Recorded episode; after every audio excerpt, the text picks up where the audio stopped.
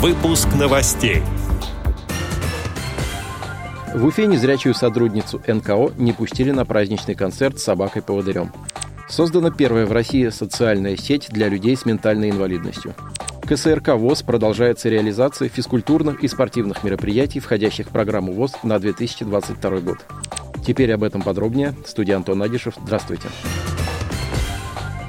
В марте этого года в КСРК ВОЗ в Москве продолжилась реализация физкультурных и спортивных мероприятий, входящих в программу Всероссийского общества слепых, реабилитация инвалидов по зрению на 2022 год и план реабилитационных мероприятий КСРК ВОЗ на март 2022 года.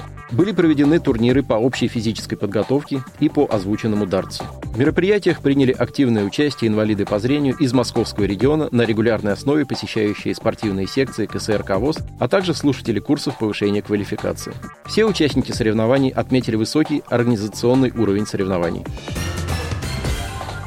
В Уфе незрячую сотрудницу некоммерческой организации не пустили на концерт с собакой-поводырем.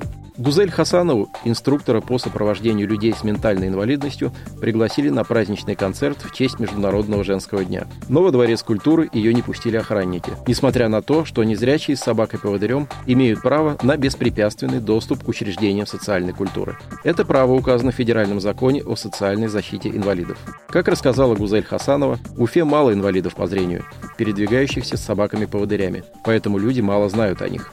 Увидев шлейку на животном, собаку путают с ездовой и боятся. Гузель обратилась к властям города с просьбой установить скульптуру незрячего человека с собакой-поводырем в саду имени писателя Аксакова, который был слепым. По замыслу автора, это будет скульптура незрячей девушки, читающей книгу, напечатанную шрифтом Брайля, а рядом расположится ее собака-поводырь. Хасанова также добивается появления специальных наклеек, разрешающих присутствие собак-поводырей в общественном транспорте и учреждениях. Фонд Downside Up создал первую в России социальную сеть для людей с ментальной инвалидностью. Платформа называется «Мой сайт», это тренажер для людей с ментальной инвалидностью перед выходом в обычные социальные сети. Подростки и взрослые могут делиться там своими мыслями и творчеством, не боясь осуждения, и развивать навыки самопрезентации и коммуникации в сети. Разделы моего сайта написаны на так называемом ясном языке. Эта технология преобразует письменную информацию так, чтобы она стала понятной людям с особенностями интеллектуального развития. В тестировании социальной сети участвовали подростки с синдромом Дауна. Отдел новостей «Радио ВОЗ» приглашает к сотрудничеству региональной организации. Наш адрес – новости собака радиовоз.ру. О новостях вам рассказал Антон Агишев. До встречи на «Радио ВОЗ».